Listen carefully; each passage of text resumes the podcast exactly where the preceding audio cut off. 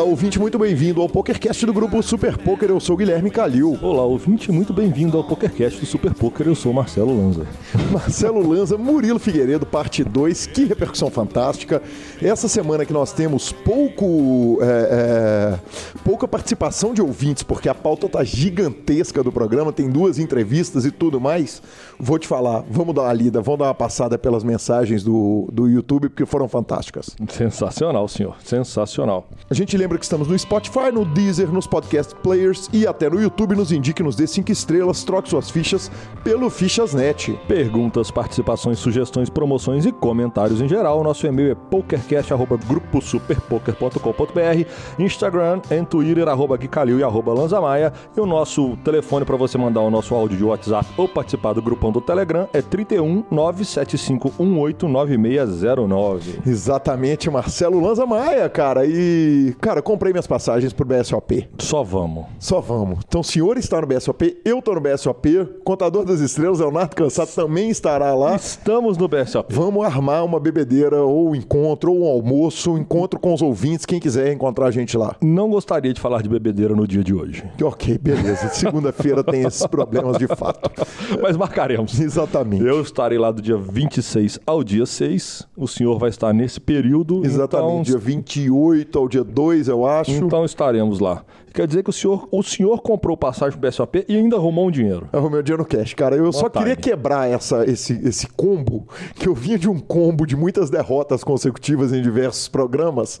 E essa semana eu fui esperar o hit lá no espetinho e enquanto eu esperava ele, dei uma sentadinha no cash e arrumamos algum, professor. Tá justo. Então pelo menos a passagem o senhor já pagou. É, Um pedacinho, viu? Que isso? O senhor Foi- foi pouquinho ou, mesmo. Ou o senhor tá arrumando pouco ou o senhor tá pagando caro. é, não, arrumei pouco mesmo. Rapaz, vamos direto pra notícia. Vamos direto pra Tem notícia. pouca hoje? Exatamente, Lanzinha. Oi? Tem pouca Tem hoje? pouco- Exatamente, cara. É, seguinte, é, a primeira grande notícia da semana foi o seguinte: PokerStars está pronto para se fundir com o Betfair. É, Lanz, essa notícia foi destaque em pequenas redes como, por exemplo, a CNN, Reuters, The Times, o jornal inglês, e a Bloomberg. Aquelas, aquelas mídias pequenininhas. Exatamente, esse é o tamanho da importância da fusão entre o ah, TSG, o Stars Group, e o Petty Power Betfair, que é o Flutter. É, o Flutter Entertainment é, é um grupo gigantesco de apostas esportivas, jogos, poker, etc.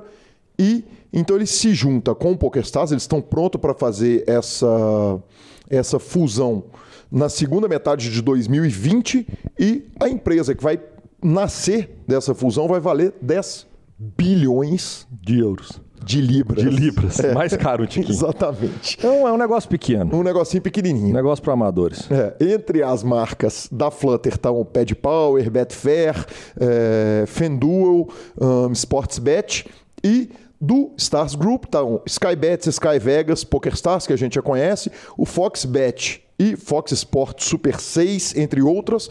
É, a gente já falou dessa fusão do PokerStars, do Stars Group com a Fox, né? A gente já tinha falado, então quem ouve o PokerCast já está sabendo disso, não é novidade. Mas então vem aí essa mega fusão entre os- as duas empresas. Lanza, no tweet que eles fizeram, cara, eles colocaram alguns números muito bacanas e a imprensa internacional colocou números muito bacanas e, e eu achei uma, uma coisa me chamou a atenção. Do Stars Group, que é o grupo é, é, que envolve o PokerStars e o Fox Bets, o poker representa aproximadamente 35% do negócio dos caras. Sim. Eu achava que era muito mais, para te falar a verdade. É pra você ver o tamanho dos caras. Né? Exatamente. Isso quer dizer, são 32% de, de apostas de poker online, 30% de jogos De online. apostas esportivas. Aposta esportiva, perdão, exatamente, 32%. De jogos online, 30% e 35% de poker. Agora olha para você ver como é que eles vão buscar, né? A Flutter, em compensação, ela tem 58% de apostas esportivas, que a Betfair é o carro-chefe, e ela tem 0% de poker. Quer dizer, ela foi lá e pegou a maior empresa do planeta de poker online e falou: "Vem aqui". Lanza, e aí, cara, esse assunto inteiro gera algumas perguntas importantes que eu pus em pauta aqui pra gente discutir, porque a gente sabe que o ouvinte vem aqui pra ouvir opinião. A notícia tem em qualquer lugar. Correto? Opinião de dois idiotas. Exatamente. Cara, a primeira é o seguinte: possibilidade de volta do PokerStars para os Estados Unidos. Uh, aumenta ou não? Aumenta ou não. Isso é, isso é a primeira pergunta que todo mundo faz. Né? O maior mercado de poker do mundo, não tem o PokerStars lá, não tem o PariPoker lá. É, é a chance que o poker tem de voltar para os Estados Unidos? Vale a pena a gente lembrar do seguinte, cara. Quando o PariPoker saiu dos Estados Unidos, eles saíram em um acordo com o Departamento de Justiça. Eles compraram as dívidas do Full Tilt, pagaram todo mundo para sair bem lá na, na, época que explodiu lá a UIDEA, que foi a lei que quebrou os caras lá na Black Friday e tirou os caras do mercado. Cara, então o que, que acontece? É, teoricamente, o DOJ, o Departamento de Justiça americano, ele pode estar tá olhando para o PokerStars com bons olhos. Falaram, porra, esses caras vieram, compraram. Na hora que explodiu a bomba, o Full não tinha dinheiro para pagar os jogadores. Os caras pagaram os jogadores dele, compraram a concorrente, pagaram todo mundo, fizeram tudo bonitinho, saíram do mercado americano é, é, a partir daquele momento. Então, pelo menos a partir do momento em que a Black Friday ocorreu, os caras foram totalmente corretos com os Estados Unidos.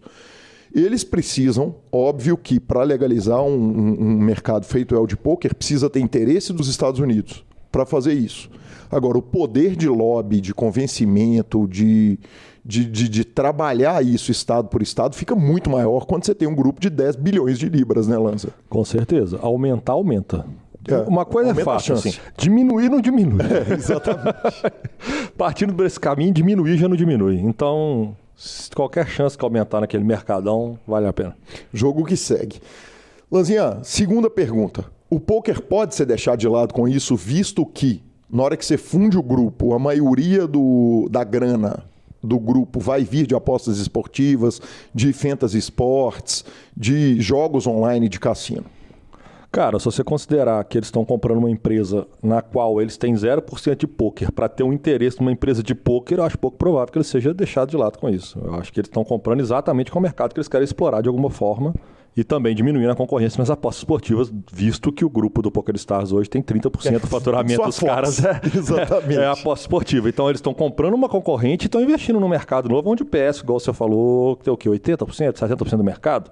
Não tem por que largar. Eu acho que é muito pelo contrário. Acho que está enfiando é mais dinheiro para a gente ter mais evento bacana. Sim, com outros detalhes que são importantes a gente falar. Primeiro, seria uma burrice extraordinária abrir mão do mercado que eles têm a maior parte percentual desse mercado através do PokerStars. E a segunda coisa, a WSOP não entrou no acordo de venda do Rio, do Cassino Rio, do Caesar, aquela parada toda que a gente falou no programa passado, a WSOP continua uma marca por si só. Então, se tem alguém que tem condição de comprar a WSOP para tocar o barco e, e, fazer explodir, é um grupo de 10 bilhões de, de libras, né, cara? Quem sabe? Podia, né? Podia. É, sem dúvida. E por último, cara, é... eu fiquei imaginando, cara, se as duas empresas, quer dizer, se essa empresa, se essa fusão vira e faz um acordo com, com um grupão de cassino físico para dominar o mundo, para dominar cérebro. o mundo. Exatamente. O que, que você acha, Lanzinha, disso? Eu tenho medo. Eu tenho medo por causa do poder que isso fica muito concentrado, aonde você vai ter que pedir benção a uma estratégia do próprio cassino. É bom ter concorrência, mas de fato, eles envolvidos com grandes cassinos aumentaria ainda mais a chance no que se trata de, de mercado americano. Mas eu, eu tenho um pouco de medo, porque o poker é diferente do cassino. Né? O foco do poker é a qualidade do jogador, do cassino o dinheiro é diferente, eu acho. Então eu não sei se eu gostaria que fosse por esse caminho, não. É, e lá os caras não tem o federal, o Elton, o Bill, né? Pra separar tem, isso lá na legislação, eu, né? Eu fui jogar o torneio agora no cassino, que é um cassino que não está acostumado a fazer poker. No Chile. No Chile. É ruim. Uhum. No geral. É, você vê que o pessoal não está preparado, mesmo levando brasileiro para organizar, não tem aquele clima de, de pôquer, igual a gente está acostumado, o H2, o BSOP, sabe? Aquele, aquele negócio bem montado, as poker room bacana. É um negócio de cassino. É que as 300 maquininhas, aquela barulheira, aquele negócio, e nego fumando. É, a vibe é outra, eu acho. Sim. Por isso que eu não gostaria tanto que isso. Os dealers pagam o jogo de mesa muito melhor do que pagam o jogo. Uh, o clima é diferente, evidentemente, né? O clima de poker tem uma camaradagem que o jogo de cassino não tem. Não tô, só deixar claro, não estou criticando o evento no, no Chile, não. Foi muito bem organizado. Uhum. É só o clima, o astral de cassino é diferente. Sim, perfeito. Encerramos? Eu acho que encerramos uma boa discussão e que certamente vai voltar à pauta aqui inúmeras vezes, né? Exatamente. Encerramos porque, infelizmente, depois de uma boa notícia, temos uma merda. Sim, é, sem dúvida. É uma merda. Não tem muito como falar disso sem falar que que merda que aconteceu. Exatamente. Que é o alerta que o mundo do poker teve essa semana sobre a alegação do cheat em live stream, senhor. Exatamente. Conta, Vamos- conta a história toda para quem não ouviu falar. De novo, nós vamos fazer a mesma coisa. Vamos contar primeiro o que é fato e depois a gente faz a discussão, ok? Fechou. Bala. Tá. Onde que ocorreu o problema? O problema ocorreu no Stones Gambling Hall, lá em Citrus Heights, Califórnia, terra do nosso ouvinte Mário e outros ouvintes, hein? O Stones Gambling Hall, ele oferece California Blackjack. Você vai me perguntar o que é California Blackjack, qual é a diferença? Claro que eu não sei. Easy Back, que eu chuto que... Não, eu suponho que seja Bacará, evidentemente. Aí, Paygol, Paygol em pedrinha, Spanish 21, que é certamente alguma, alguma variação de Blackjack. E Tricard Poker. E além desses jogos de cassino, é, de cartas, que são muito comuns na Califórnia. A Califórnia normalmente não tem roleta, não tem esse tipo de coisa, mas os jogos de cartas são é, é, é, legais em diversos clubes. Eles têm 17 mesas de pôquer com torneios diários, ok? O que aconteceu foi o seguinte: um jogador chamado Mike Postle tomou um monte de atitude super bizarra e super suspeita que cheira muito como se ele tivesse sabendo as cartas dos adversários. O Mike Postle postou isso? Não. Quem postou isso não foi o Mike Postle. Foi a Verônica 2.0, conhecida como Angry Pollock, ou polonesa nervosa, lá no Twitter. Ela contactou o Joe Ingram eh, a respeito do assunto falou: Joe, eu acho que tá tendo um roubo num jogo que eu tô transmitindo. Se eu botar isso na rua, você investiga? Ele falou: pode botar que eu investigo. Ela gritou. Aí a casa, lá no finalzinho de setembro, quando aconteceu o negócio, ela tuitou o seguinte: não existe nenhuma evidência que o jogo roubado está acontecendo na nossa casa. Quer dizer, que teve é, alguma falha de, de segurança no jogo na nossa casa. Se, é, foi o que foi achado na investigação completa que nós fizemos e as alegações são completamente fabricadas. Ok? Só que aí tem um problema. Ou uma solução, dependendo do ângulo que você olha, eu enxergo mais como solução. Todos os streams estão lá. Eles estão no YouTube. Então, o que, que acontece? O Joe Ingram, o Dog Poke e mais um monte de gente do mundo do poker começou a pegar os vídeos dele e fazer análise mão a mão do jogador. E, cara, eu assisti, Lanza, eu devo ter gasto 10 horas ali tranquilamente assistindo, não deu tempo de assistir metade do que tem de coisa. Mas realmente as atitudes do cara são inacreditáveis e o Joe Ingram narra as mãos e vai se, é, narrando as atitudes dele, falando o seguinte: já que a gente não tem como provar que esse cara tá fazendo nada de errado, ou ele é o novo deus do poker, então ele chama o cara de Jesus inúmeras vezes, ou ele é o Phil Ive elevado a 75 mil ou alguma coisa assim. O Daniel Negrano, no meio desse tsunami todo, ele tuita o seguinte: segue meu, minha longa análise em vídeo a respeito do que o Mike Postle fez. O vídeo era um vídeo de 4 segundos que dizia o seguinte: ele estava assim roubando. Significa. É, significa. Aí o Stones, o cassino, quer dizer, o clube, lança uma série de quatro tweets falando o seguinte: nós vamos lançar uma investigação independente para o caso, liderada por Michael Lipman, o, um cara que é ex-assistente da promotoria pública do, do Distrito Sul da Califórnia e chefe da operação de fraude desse, dessa unidade. O Stones também para a transmissão de live stream deles. O caso, lamentavelmente, foi parar no Sport Center da ESPN americana, que inclusive cobriu o cara com de forma bem razoável, sabe, Lança? O cara, o próprio narrador, eh, anunciante lá, o, o, o Ari Aguiar dos caras, falou: "Ó, eu não tenho muito como saber a respeito do assunto, mas pelo que parece, pelo que a comunidade do poker tá apurando, parece que o cara tava sim, tinha informação a respeito das cartas dos outros, foi para outras mídias abertas e foi para o The Ringer, que é um dos maiores blogs a respeito de jogos e todos os assuntos do mundo.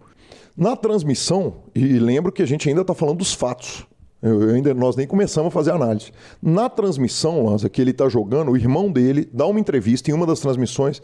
Ele falou o seguinte: Cara, meu irmão, onde ele conseguir ter uma vantagem, boa ou ruim, ele vai tirar vantagem do que ele tiver possibilidade de fazer. E supostamente esse jogador ganhou mais de 250 mil dólares durante essas sessões de streaming. Além disso, o Chris Moneymaker tweetou o seguinte: Assisti vários vídeos hoje e tô com nojo. Eu espero que o Mike é, é, é, é apareça com bons vídeos, mas o Joe Ingram é, pareceu muito correto. Eu vou sentar na, na lateral aqui enquanto eu espero mais informação sair. Continuo rezando para que ele seja inocente, mas não é como as coisas parecem. Vale dizer o seguinte: o Chris Moneymaker jogou, jogou o cash em uma das transmissões do, do, do Mike Postle, é, em uma dessas transmissões. Aí o que, que acontece? O Mike Matheson vai e convida o cara para dar uma entrevista, para defender o ponto de vista dele para a qual o Mike Matheson tomou porrada pra cacete. Um monte de gente, incluindo o Ed Miller, falou: cara, você não devia dar voz para um cara desse e tal. E eu, gentilmente, discordo. Também acho. Acho, acho que se o cara quer falar e o Mike Matheson quer dar microfone para ele, é bom, cara, vamos ouvir o cara. Obviamente, eu fui lá, ouvi a entrevista, daqui a pouco eu falo a respeito. E a Verônica 2.0 barra Angry Pollack deu uma entrevista para o Daniel Negrano. Ela que botou o, o esterco no ventilador, por assim dizer, é, deu uma entrevista do Daniel Negrano explicando as motivações dela, que ela quer o bem do jogo e tal, não sei o que. Fato é que ela arriscou, ela botou emprego. Não, arriscou não. Ela perdeu o emprego dela, pelo menos até segunda ordem, já que pararam as transmissões, para poder botar essa informação na rua. Tá? Antes da gente ir para as opiniões, Lanza, eu acho que é importante a gente pontuar algumas coisas que são é, extremamente relevantes. A primeira coisa é o seguinte: como que funciona uma transmissão com cartas reveladas? Eu talvez seja um dos caras que mais transmitiu em horas do Brasil, porque o Sierra tinha o sistema de transmissão com carta revelada, com carta chipada, muito antes do BSOP ter, de todas as outras transmissões do Brasil terem. Então eu fiz, fazia pelo menos uma vez por mês lá 12 horas de transmissão, às vezes mais do que isso. Uh, às vezes menos também, justiça seja feita. Se for pegar uma média, deve dar isso aí, 10, 12 horas. E você transmitiu comigo lá em São Paulo, 888 live, correto, Lança? Correto, correto. Cara, a transmissão no Sierra, por exemplo, era feita de uma sala onde só eu tinha acesso, eventualmente algum convidado meu tinha acesso àquela sala. Os jogadores que estavam jogando tinham celulares recolhidos, pelo menos nas transmissões de, de torneios grandes, as transmissões que eu fiz se bem me lembro, posso até estar tá errando, acho que teve alguma outra que, que foi autorizado transmissão em mesa semifinal, coisa assim. Mas se bem me lembro, se não em todas, na maioria das transmissões, os telefones celulares eram todos recolhidos dentro da sala com os jogadores lá. Na transmissão de São Paulo ainda tinha um negócio diferente a imagem que chegava pra gente na narração, a gente não narrava em cima da imagem ao vivo, você lembra? A gente narrava ao vivo com a imagem junto com todo mundo, com o delay. A gente com narrava delay. sob o delay. Exatamente, que gera duas coisas. A primeira é o seguinte, uma segurança a mais, de forma que os dois narradores brasileiros, que os caras de Israel que estavam fazendo a transmissão e da, dos países nórdicos, não lembro se eram suecos, é, eles não precisavam confiar na gente, porque eles já nos entregavam uma, uma imagem meia hora atrasada, e... e que gera um conforto para a audiência, um porque você fala ao vivo na hora com que você mundo. recebe e-mail da audiência, você fala ao vivo com ela, exatamente. Cara, além disso, no Sierra, a sala que eu transmitia era toda filmada, tinha câmera por todos os lados, era uma sala que tinha duas portas para chegar até ela, só entrava eu e quem estava convidado por mim. Vale dizer também o seguinte: o tanto que é raro esse tipo de situação acontecer. Não é a primeira vez que a gente ouve falar de uma coisa desse tipo. Né? Houve é, acontecimentos feito esses no poker em, em, mesa transmitida. Eu nunca lembro, não lembro de ter ouvido algum, algum escândalo a respeito de mesa transmitida. Mas em mesa não transmitida foi um ou outro problema. E quando isso aconteceu, é atitude deliberada de um cara. Por quê? Porque toda a indústria é prejudicada quando há um problema desse. Então, o, o, o, quem perde na hora que acontece um problema igual esse do Mike Postle?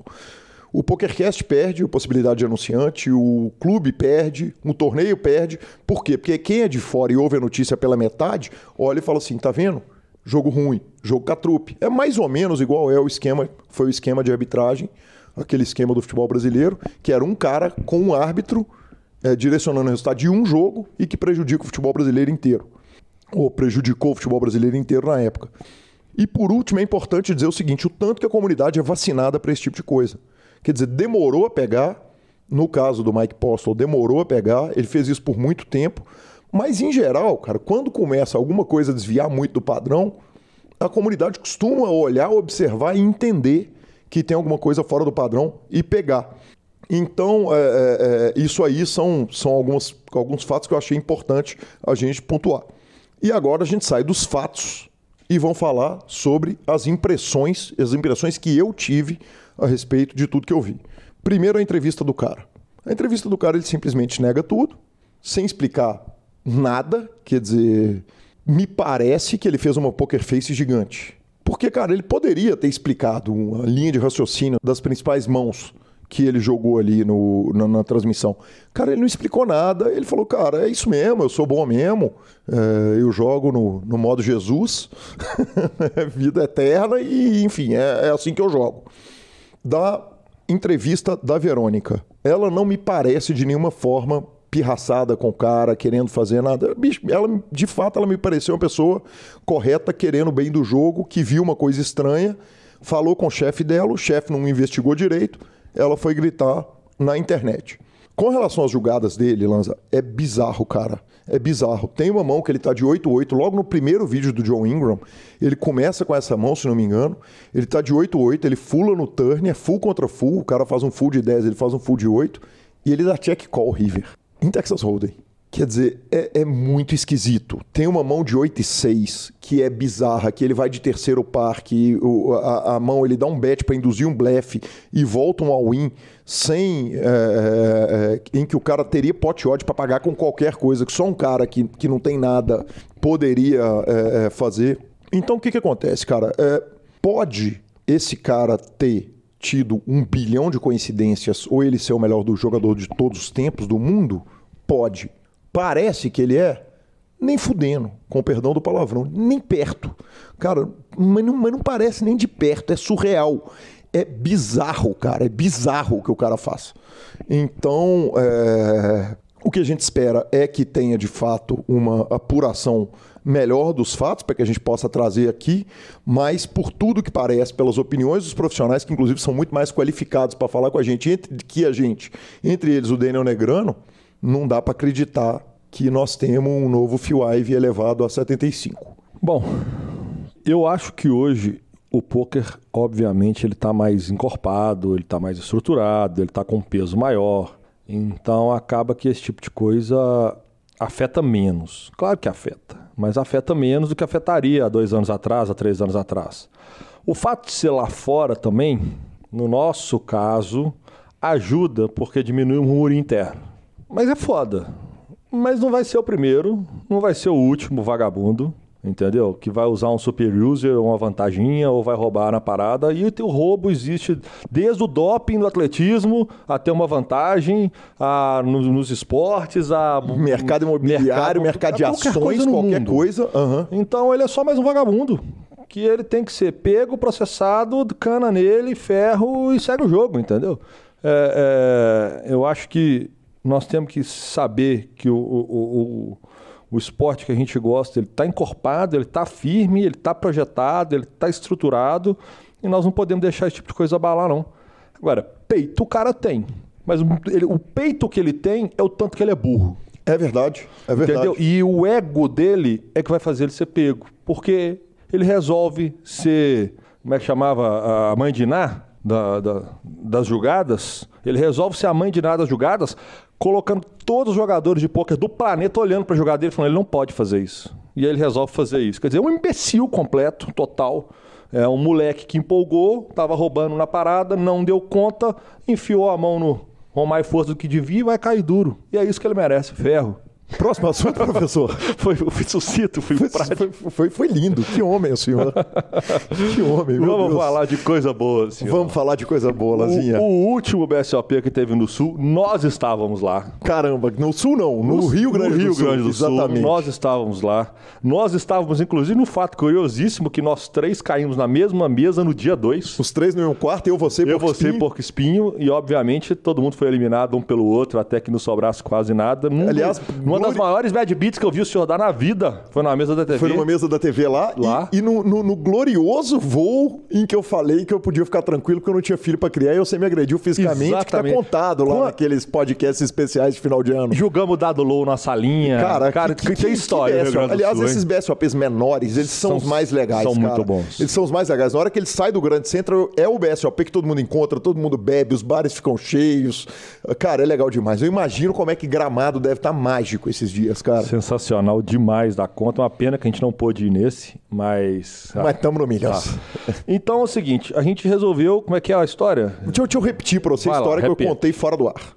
Eu resolvi o seguinte, cara, não vão falar dos torneios menores, vamos falar só dos torneios principais. A gente só vai falar dos torneios menores se o Nakamura ou se o Mesquil tiverem na mesa final. Então, resumindo, Resumindo, a gente vai falar do Ladies, porque ele, vou- ele não tinha jeito dele. Porque eles- Eu acho que, eu Ô, acho que teve um DC. torneio que eu não citei. Ô, DC, libera o- o- os dois pra jogar o Ladies. Só que nós queremos saber se eles vão pegar a mesa final lá também, porque não tem condição. Passadinha rápida, Lanzinha. 100% de aproveitamento. é Cara, isso? que homens, velho. Tá louco, tá louco, velho. Não, Que- e vamos abrir o Andrei High Roller com. Tem alguém que não devia estar aí. A é briga, é, a briga é Quentin Tarantino, assim, é, é violência estilo Quentin Tarantino, não novo, não, os antigos, é Kill Bill.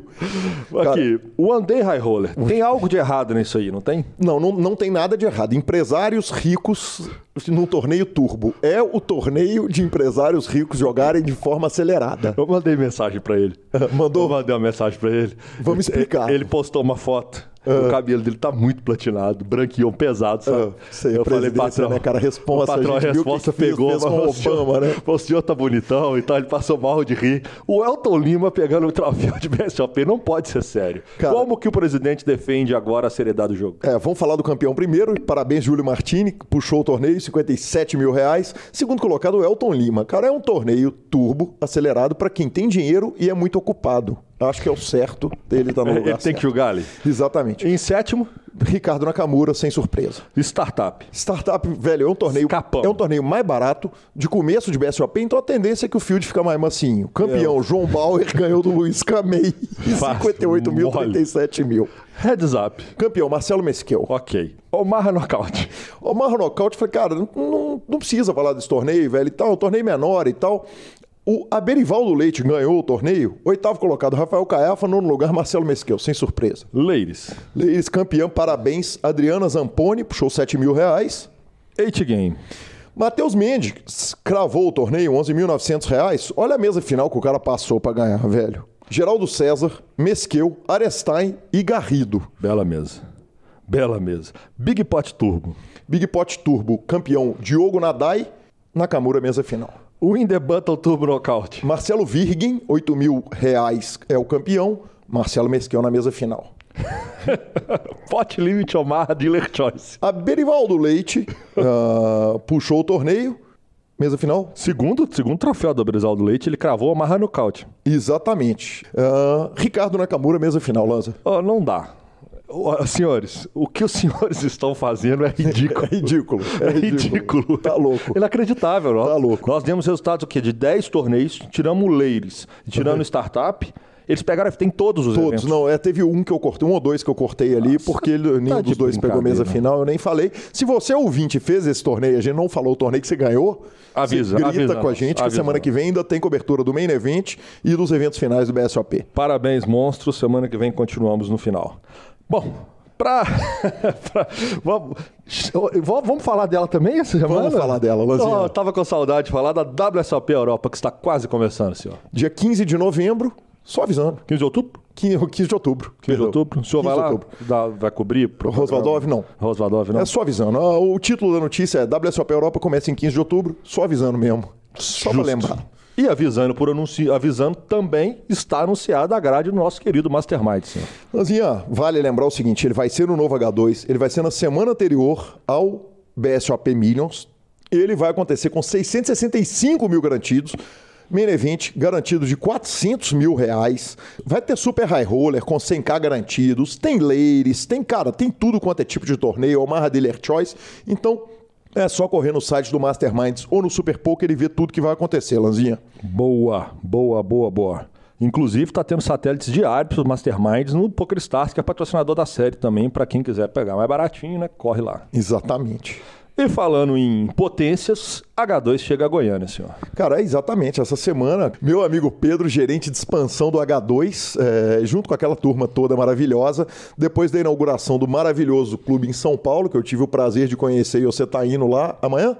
Eu tô indo amanhã, no H2 eu vou quinta-feira. Exatamente. É, chega a Goiânia, o conceito lá é diferente. O conceito é o bem-vindo ao poker, quer dizer, abraçar o jogador que está entrando no poker nessa importante capital brasileira. Uh, entre, os dia 9, entre os dias 9 e o dia 13 vão ter os torneios inaugurais. 280k garantidos nos torneios. Que sonho, hein, Lanzinha? Que fenômeno, hein? Que fenômeno. Parabéns, boa sorte a todos para mais uma nova empreitada, senhor. Parabéns, Goiânia. Olha para nós. K2 vem pra cá. Verdade, verdade. Ó, BH aqui, ó, Minas Gerais. Exatamente. Podia vir pra cá de uma vez o H2 e, e a Starbucks. Aí eu ia ficar bem feliz. E o H2, o Starbucks, o Mastermind e um BSOP na emenda ia ser ruim, Lanzinho? Não ia, não. Não ia, não. E temos entrevista? Lanzinha, temos duas entrevistas nesse programa, cara. A primeira pergunta, velho, é com ninguém menos que o homem, a lenda, o mágico, Danilo Demétrio. Se o nome não tá batendo um sino aí na sua cabeça, você não tá lembrando quem é, eu dou uma lembrada. A gente falou dele no programa passado. É o Dance 170, foi vice-campeão do main event do W Cup e puxou a maior premiação da história do poker online do Brasil. Aí sim, sim. 1 milhão 187 mil 553 dólares e um centavo, Marcelo. Um centavo eu acho que ele é cabalístico. Ele é importante até porque ele é vezes quatro, né? e meio. Então, cara, é, eu agradeço o Alan. Falei isso na entrevista, estou falando aqui também no corpo do programa. O Alan que arrumou essa entrevista maravilhosa pra gente. É, foi uma conversa curta mas fantástica, em que ele pôde contar um pouco da vida dele, um pouco a respeito dessa premiação. Obrigado, Danilo, por nos atender em cima da hora, pelo carinho e segue entrevista com Danilo. Olá pessoal, estamos aqui com uma entrevista super especial. Recebemos aqui no PokerCast ninguém menos do que Danilo Demétrio, o Dans, o jogador que recebeu a maior, que ganhou a maior premiação do poker online na história, como bem é, ressaltou a matéria do Super Poker. É, ficou a 170 dólares, se não me engano, da maior premiação da história do poker nacional, que foi do Alexandre Gomes, é, lá no Belágio. Dans, em primeiro lugar, muito bem-vindo ao PokerCast. É uma mega honra te receber aqui. Valeu, valeu. Boa tarde. Boa tarde, galera aí. É, a honra é minha, né? Prazer é meu. Vamos lá. Vamos lá, Dan. É, cara, com certeza os resultados vão chegar. Nós vamos ter oportunidade de fazer uma entrevista aqui de duas horas, mas a de hoje é uma entrevista curta e, e que nós vamos falar principalmente a respeito do evento, mas vamos falar um pouquinho é, rapidamente da carreira, cara. É, você é um jogador que não, não chegou ontem pro poker, já tá jogando há um tempinho razoável, né, cara? Sim, sim. Minha carreira começou lá atrás, né? É, quando eu decidi levar mais a sério assim mesmo e tentar, né? Foi 2013. Uhum. Então, de lá pra cá tem o que? Uns seis anos, né? Por aí. É... E aí comecei jogando baratinho, comecei jogando torneios de 50 centavos de dólar, 25 centavos, 1 dólar. É... E fui subindo os limites aí, pouco a pouco. Dans, é, cê, é, é, com relação a times, você passou por times, eu sei que teve um apoio da galera do Full, você é efetivamente um jogador do Full? Sim, sou jogador do Full é, desde 2017. Certo. Meio de 2017, e que foi quando eu entrei, mas antes disso não tinha passado por time nenhum. A carreira inteira eu joguei por conta, e aí em 2017 procurei Full. Meio de 2017. Ô Deus, como é que você resolve julgar um evento desse porte? Quer dizer, é, é, é um buy caro? É, é, como, é que, que, como é que foi a definição no momento? Quer dizer, satélite, classificação, é, é, você ia julgar ele de qualquer forma? Não, não ia jogar de qualquer forma. O ano passado eu joguei ele uhum, é, direto, dando buy-in. Uhum. Ano passado eu joguei ele. Esse ano eu tracei um planejamento diferente para esse período de série. Uhum. E eu resolvi não fugir desse planejamento, independente do que acontecesse durante a série. Certo. Então, no meu planejamento inicial não estava jogar ele, eu poderia jogar, né? Uhum. É, inclusive o pessoal do Full mandou uma mensagem, falou que se eu quisesse jogar tava de boa e tal. Eu falei que não, que eu ia só é, jogar por satélite mesmo. Certo. Ia tentar ir uns dois, três satélites que tem no final do período ali, né? No final, nos últimos dias. São satélites muito bons, com bastante vaga e, e tal. E, e, daí eu ia tentar neles, e se não desse, eu ia passar mesmo, porque não estava no meu planejamento é, dar esse tipo de banho. Ô Dan, a série vinha sendo boa? Como é que tava? Tava nos ferros, tava na, na, tava na maciota? Como é que tava a série até a hora do, do main event? Cara, é porque nesse período tinha várias séries rolando, né? Uhum. Então, por exemplo, o próprio PokerStars tem o, o Espanha e, e tem o .com, né? Sim. E tava tendo série nos dois. Então, na, no .com eu tava ali um pouco down, mas nada demais, assim, nada demais. Uhum. Bem, bem tranquilo, assim, do, pelo, pelo average buy que tava jogando e tal. Agora, no, é, no Galáctica eu tava indo super bem super bem, já tinha colocado umas três, quatro meses finais ali. É, já tinha tido um segundo lugar num torneio que é dos mais caros que ele tem lá, porque tipo, torneio lá, os torneios lá são mais baratos em geral, né? Eu acho que o mais caro que tem na série de lá é de 250 dólares. Uhum. Aí já tinha pego um segundo lá por 16k e pouco euro. Então, assim, tava sendo uma série boa. Eu tinha, tava bem up no, no Espanha. Cara, aí você joga, classifica, entra no torneio, joga, passa para o dia final e chega naquela reta final em que nós, todo mundo abriu o site e tinha ali um brasileiro é, nas cabeças no torneio, que, que, que, até então a gente não conhecia, não sabia quem que era. Como é que dorme esse último dia antes da mesa final? não dorme, né? é, já que você é o segundo que me fala isso de vodka hoje, engraçado. De vodka, é, especificamente? É, sim, porque tava tendo... sim, o... Não, cara, é... eu demorei bastante para conseguir desligar ali, dormir e acordava às vezes com pouca, poucas horas ali de, de sono. Eu acordava assim, é... já com a mente a milhão, assim, né? A gente sabe que precisa descansar, que é extremamente importante, mas a nossa mente não, não trabalha sempre da maneira como a gente quer, né? Então eu tentava ao máximo ali, mas, mas dormi pouco, dormi picado nesses dias. Mas em momento nenhum é, isso me afetou durante o jogo, não me senti cansado nem nada, porque eu acho que ao mesmo tempo que a mente está elétrica ali na hora de dormir e tal, é assim quando você está sentado jogando também. Então você está bem, bem focado ali, bem, bem atento, né?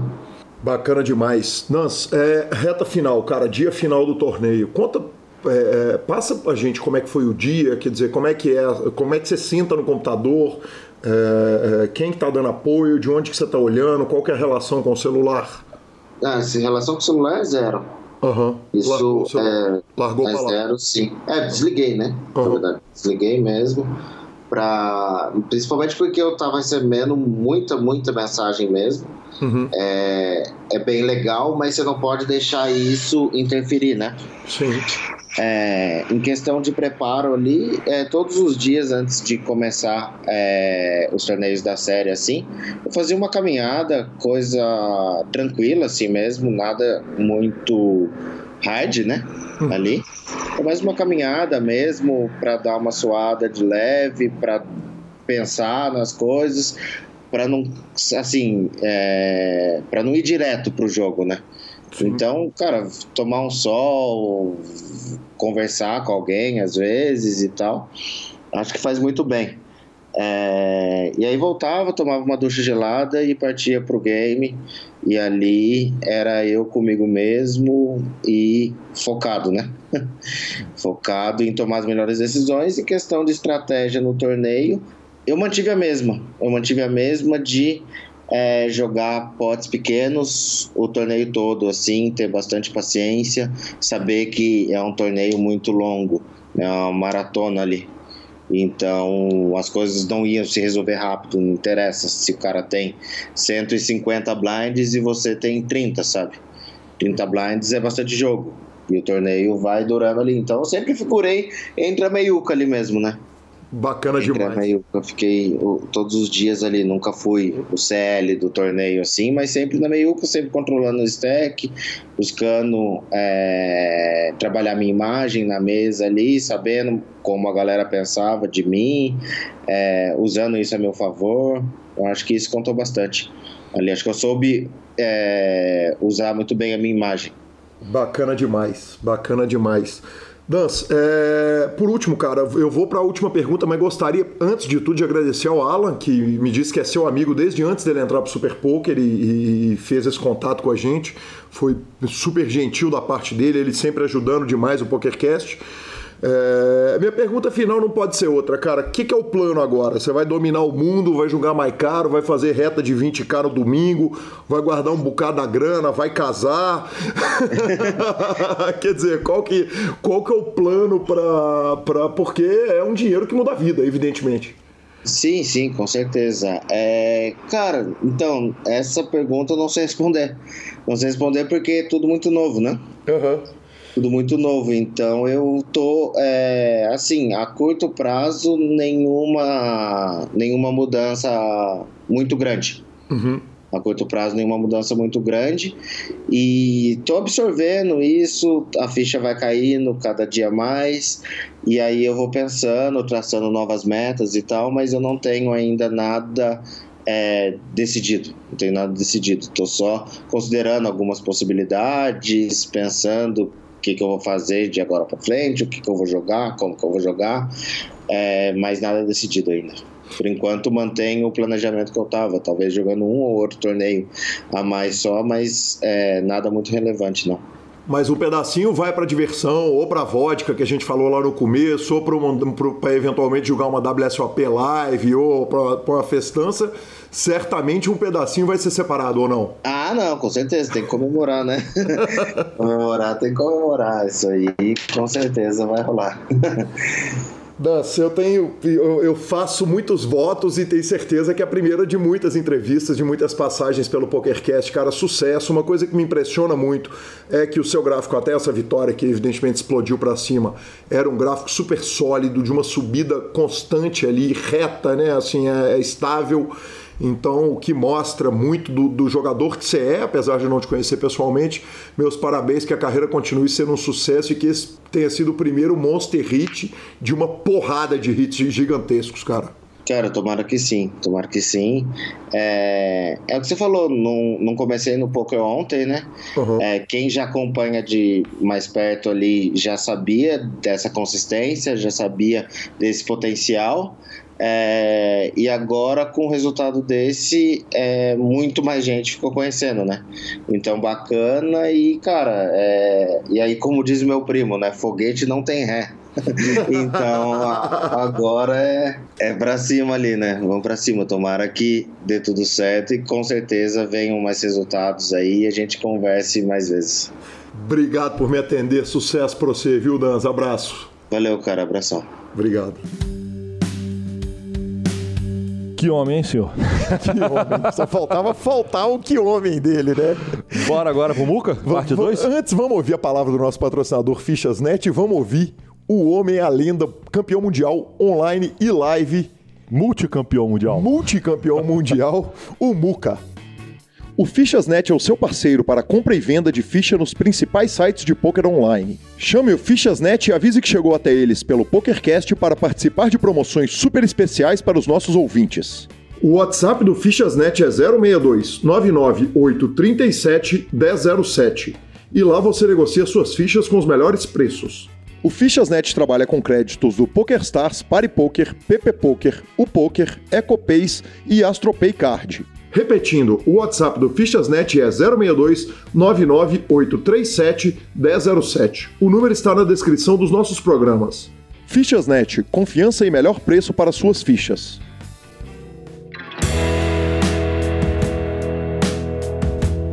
Murilo, você tem preocupação com a meninada dos, dos simuladores? Quer dizer, agora já tem simulador de outras modalidades, quer dizer, a, a, a turma da, da matemática perfeita do GTO já está começando a expandir para os Omaha, Omaha Hello e afins. É, é, você tem preocupação com essa galera que, que joga menos no instinto e joga mais na, na, na teoria, tentando aproximar da teoria perfeita, que eles venham a passar na frente?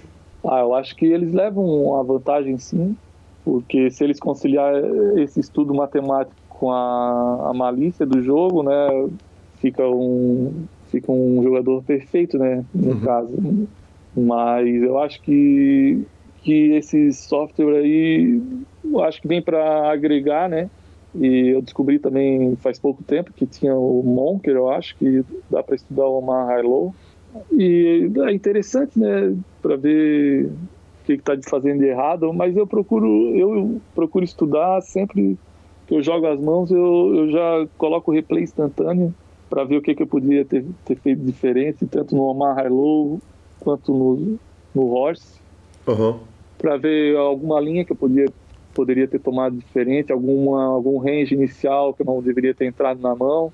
Então, eu estou sempre estudando, mesmo que seja do meu jeito, mas, mas eu acho que a experiência também conta, conta demais. É, não adianta ficar estudando, estudando e não, e não sentar para jogar, né?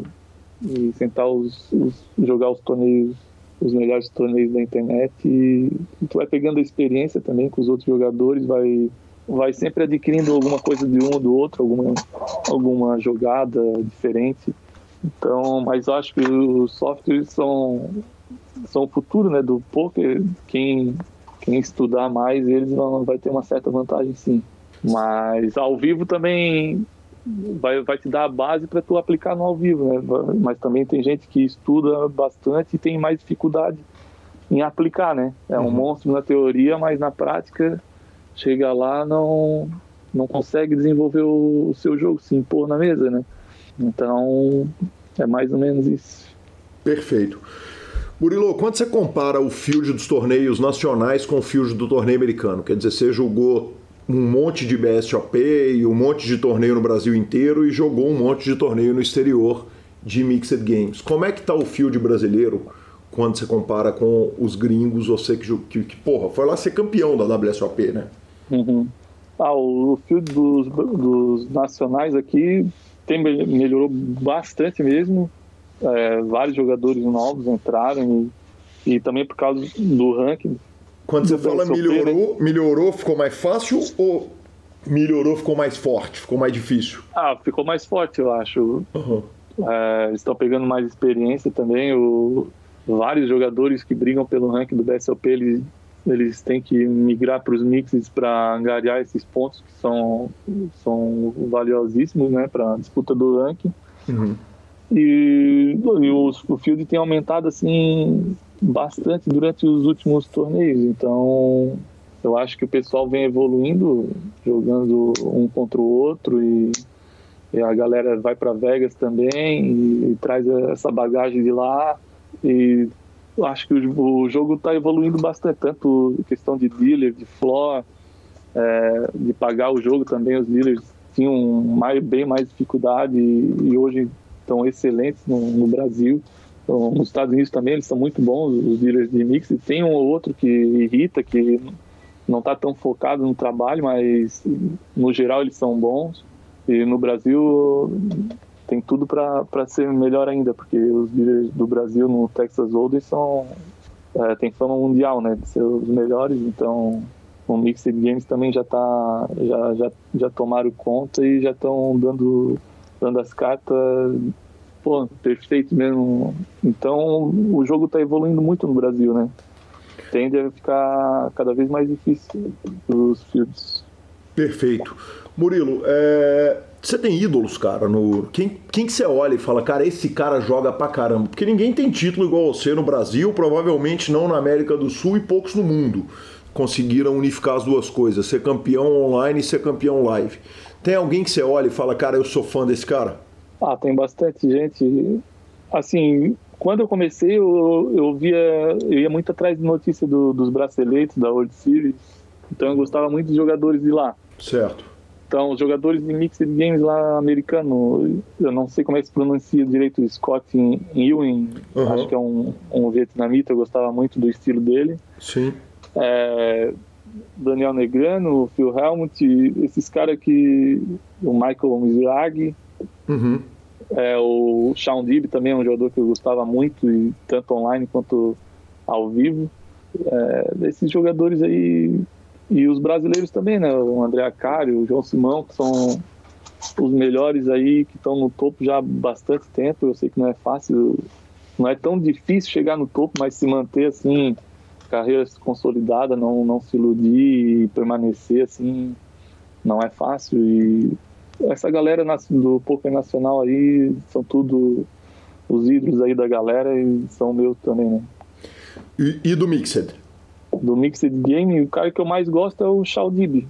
É, tanto no live quanto no online é o que eu mais gostava assim de acompanhar. E algum ídolo nacional, algum cara que você olha e fala, puta que pepino na hora que ele senta na sua mesa do, do BSOP? Ah, tem, tem vários. Tem o, o Rogerinho no, nos Mixed Games, é um jogador que me incomoda bastante. O, Siqueira. O, o, Rogerinho Siqueira, o Fred Volpe também é um baita jogador de Mixed Games. Uh, no Holden, pô, eu vou deixar de citar bastante gente aqui, mas meu Deus, tem, tem muito cara muito bom. O Renato Nomura também, que é catarinense. Uhum. a gente joga, já jogou várias vezes junto também, um cara muito bom. É, pô, é difícil falar assim. Tá muito justo. Eu, não, eu tá muito justo, amigos, eu não né? preciso te julgar mais na fogueira. Tá muito dito. é muita gente, é muita gente. Eu vou esquecer, vou esquecer de bastante gente aqui, mas Pô, tem muito cara bom demais. Né? Tá justo, Murilo. É, deixa eu te perguntar, é um saco jogar Texas Hold'em quando você senta e tem que jogar 12 horas da mesma modalidade um dia inteiro? Cara, eu acho que depende do torneio. Tem uns torneios que dão mais tesão jogar assim, tipo os main events de BSOP, de uns torneios mais, mais caros assim, acho que dá mais tesão de jogar, mas como eu falo para meus amigos, para minha namorada, para Bruna, eu falo que eu amo os mixed games, mas a reta final de, de Texas Hold'em para mim é, é a mais alucinante que tem, porque o coração vai na boca assim durante um blefe, uma, aquele spot gigantesco na 20 left, 15 left, mesa final, o, o Texas Hold'em é, eu gosto bastante de jogar o Texas. O, a parte inicial do torneio é meio maçante, a galera vai mais firme, né? Quando é muito deep, assim, não tem tanta, tantas mãos jogadas, então nem se compara com os mixes. Então é o que eu falo para os senhores assim que vêm perguntar, né? Uhum. Que eles, se eles começarem a jogar os mixed games, eles não vão querer saber jogar outra coisa, porque a dinâmica é, é bem maior, tu vê muito uma, mais jogo, né? Interage mais com as pessoas no mixed games. E o Texas é um jogo mais escalado, mas não tem que ter mais concentração, mas é um jogo fica mais sério, não tem aquela troca de conversa e tal. Mas a reta final do Texas Hold'em, para mim, é o que dá mais emoção assim no poker. Bacana demais, Murilo. É, vamos voltar. Eu tinha prometido, eu não posso furar porque o ouvinte cobra, né? Se eu falar que eu vou falar, voltar no assunto e não voltar, eles vão lá no grupo do, do Telegram e cobrar. Você falou, cara, o H2 devia meter uma sala lá para fazer um cash game de, de Mixed Games. E essa briga é uma briga nossa aqui em Belo Horizonte, que temos torneios regulares e você não é bem-vindo, tá? Não... então não, não venha aqui matar a nossa brincadeira e ganhar todo o torneio. É, a gente é, fala muito disso, eu com joelhada, com a turma que gosta, o Lança. A gente fala muito, porra, vamos montar uma sala aqui, vamos montar um jogo 3-6, 5-10 que seja, uhum. Mixed, capar os, os jogos no limit, o Omaha e o Holden e sentar para tentar armar uma mesa. Nunca conseguimos fazer em cash game. Fizemos várias vezes em torneio, continuamos fazendo aqui em Belo Horizonte, mas nunca uhum. fizemos. E, e me cheira muito fácil de fazer isso. Quer dizer, se você botar três caras para armar o jogo, para sentar e para jogar, uhum. me parece que se você armar no clube e botar para os caras, alguém vai sentar lá num jogo barato para tentar aprender. Te parece uhum. razoável essa proposta? Você acha que é, é, viável fazer isso? Cara, é muito viável. Uh, Sim, tem os jogadores de Mixed Games do Brasil, que a gente tem até um grupo no Instagram e tal. E, pô, todo mundo vai viajar, tem um torneio do BSOP, que vai ter um torneio de mix, então, ah, vamos lá prestigiar tal. E daí o cara cai do torneio, daí não tem mais nada para fazer, então, pô, se tivesse um cash game para para interagir essa galera e, pô, garanto que ia ser bom pro clube, ia ser bom pros jogadores e bom para nós, né, que que gostamos do, dos mixers. Aqui em Penha a gente a gente joga Cochevel às vezes. Uhum. É, tem uns quatro, cinco amigos também que a gente raras vezes a gente faz uma high-low, um cash game, é, direct choice, o, o botão escolhe uma high-low cinco cartas ou uma high-low Cochevel, só high-low. E eu acho que se colocar, começar Omar High-Low nos clubes, eu acho que que vai bombar. É muito gostoso jogar o Cash Game de Omar High e se e tiver os uma mix, galera dizer, se você botar para jogar stud, stud high low, res, os caras vão nossa, pirar. Os caras vão virar dias jogando porque é um sonho. Lá em Las Vegas é difícil achar esse jogo. Uhum. É, eu já joguei no Venetian, uma mesa 4-8, e esse ano eu fui lá e não, não tinha mais esse jogo. Ele, então só tem, eu acho que na, no Belage, que é um jogo daí é caríssimo, a mil, dois mil dólares, eu acho. Sim. E até em Vegas é difícil achar esse jogo, mas eu acho que se o Brasil começar, se H2, principalmente, que é o maior clube do Brasil, começar a botar uns cash games em etapas do BSOP de mix numa salinha lá, eu acho que tem tudo para atrair mais gente para o jogo e começar a bombar mais ainda os mix games no Brasil. Legal demais. Murilo, você falou que tem um grupo dos jogadores de Mixed Games no Instagram, foi o que você falou. É Instagram ou Telegram? É, no WhatsApp. WhatsApp. É, o que, que, é o grupo, cara? Porque se eu não te perguntar também, eu apanho. é, esse grupo foi o, acho que foi o Rádio que criou. Uhum. O meu parceiro de, até me patrocina as fichas. Sim. É, ele criou com, com, todos os jogadores, com o. Dias, o Guilherme, que gravou dois Hello, é, Rogerinho, essa galera toda dos Mixed Games pra gente trocar informação ou reivindicar algum torneio no, na grade. Tipo, no Rio eles queriam introduzir um horse, mas acabou não rolando. Então é mais para compartilhar alguma notícia dos mix e essas coisas. Legal demais. Murilo, agora vamos falar um pouquinho de glórias, cara, porque a gente está caminhando para a reta final e tem glória pra caramba para falar, hein? Murilo, primeiro PSPC, cara, você ganha a vaga e acha que é um vírus. Conta pra gente essa parada, cara. Porra, essa parada aí foi sinistra, cara. Eu tava em Brasília, é, tava rolando uma promoção do Poker Stars, que para quem ganhasse um algum satélite live, para jogar algum evento live, ganhava um ticket para concorrer ao, ao, ao Platinum, Platinum Pass, no, um torneio ao Shootout. Aí eu ganhei o satélite para Brasília, é, tô lá jogando 8 game, aí fiquei em terceiro no 8 game, fui dormir às 3, 4 da manhã, aí dormi, acordei umas 8 horas da manhã, abri o meu e-mail e tava lá você ganhou um Platinum Pass. Então o torneio rolou enquanto eu tava jogando o 8 Game, foi sábado à tarde. Uhum. E eu soube só quando eu fui dormir que eu tinha ganho o torneio ao Shootout contra 920 jogadores, mais um pouco. e só dava uma vaga e eu cravei o torneio e acabei indo com tudo pago para Bahamas. Mas na hora que chegou o e-mail, você pula, falou também não pode, cara. Essa parada não, tá errada. falei, pô, em letras garrafais assim, tudo maiúsculo você ganha um Platinum Pass e assim, na caixa de entrada ali, de onde vem o, o remetente ali, tava meio estranho. Falei, ah, deve ser um vírus, né, cara? Nem vou clicar nada aqui. Mas daí depois eu descobri que era eu mesmo que tinha ganho e, e não era para me pegar a parada. E aí não é que o senhor vai lá para Bahamas, me faz uma mesa final de Mixed Games é, e puxa o PSPC, quer dizer, um torneio de 25 mil dólares, o pacote, se não me engano, era 30 ou 32, não é isso? Era 30 mil dólares. 30 mil dólares, o torneio de 25 mil dólares, e aí faz uma mega diferença você ficar ITM, porque você, afinal de contas, entrou no torneio grátis, quer dizer, você entrou gratuito no torneio.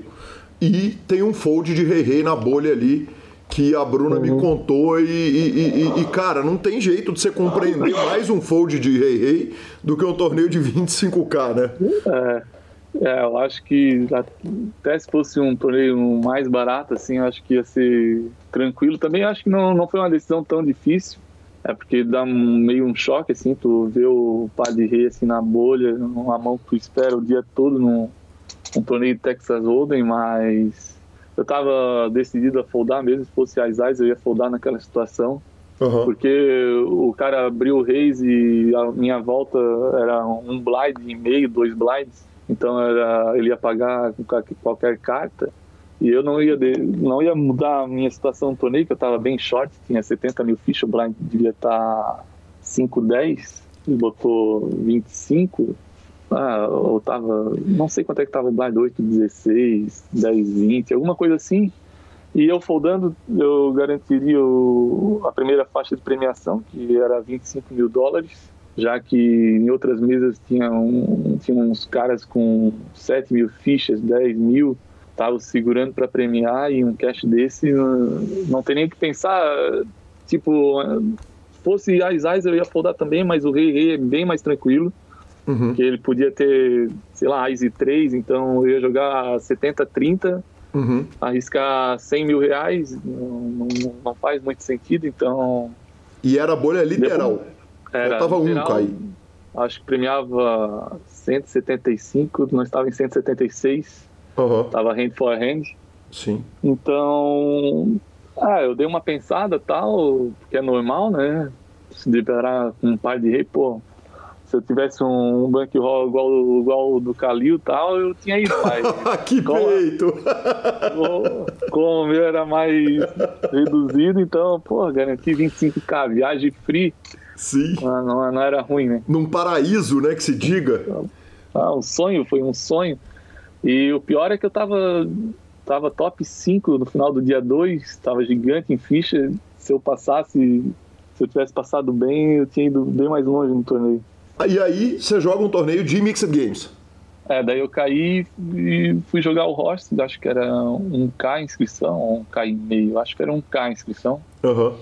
Aí, pô, me deparei com um fio de casca mesmo, só os regulares de Vegas estava lá, o Sean Dib, o Cal, Cal Anderson, Calvin Anderson, é, pô, Hook Seed, vários caras, o Net tava na minha mesa, o Internet 93 Off, o Dmitry Banovich também, o, porra, vários caras caras bons mesmo e ter jogado esse torneio e chegar na mesa final me mostrou que eu, que eu teria condições de, de jogar com eles lá em Las Vegas também. Né? Foi muito bom essa experiência. Murilo, é, é, é, pior jogar com esses caras? Né? É, é, mais amargo quando você joga com esses caras? Ou, ou, ou, você olha pra esses caras e fala assim: que legal, velho, vou jogar com os caras, porra, vou jogar com o Huxid, porra. Não. porra. É uma honra, né, legal cara? legal jogar com os caras. Eu joguei com o Phil White esse ano na WSP, porra, o Phil é uma lenda, né, cara? É impressionante. Quando ele passa, a galera olha assustada pô, ter a experiência de jogar com esses caras aí, com o Sean Dib, Carl Anderson, outros caras lá, que agora não o Frank Cassella. Então, porra, vários caras lendas do, do jogo. Então, ter enfrentado eles, porra, foi um prazer mesmo e uma experiência única, assim, que, que eu pude constatar mesmo que eu podia ir para Vegas e planejar uma grade legal de mix que eu podia jogar de igual para igual para eles, com eles, né? Que legal. E é intimidador jogar com o Phil Ive?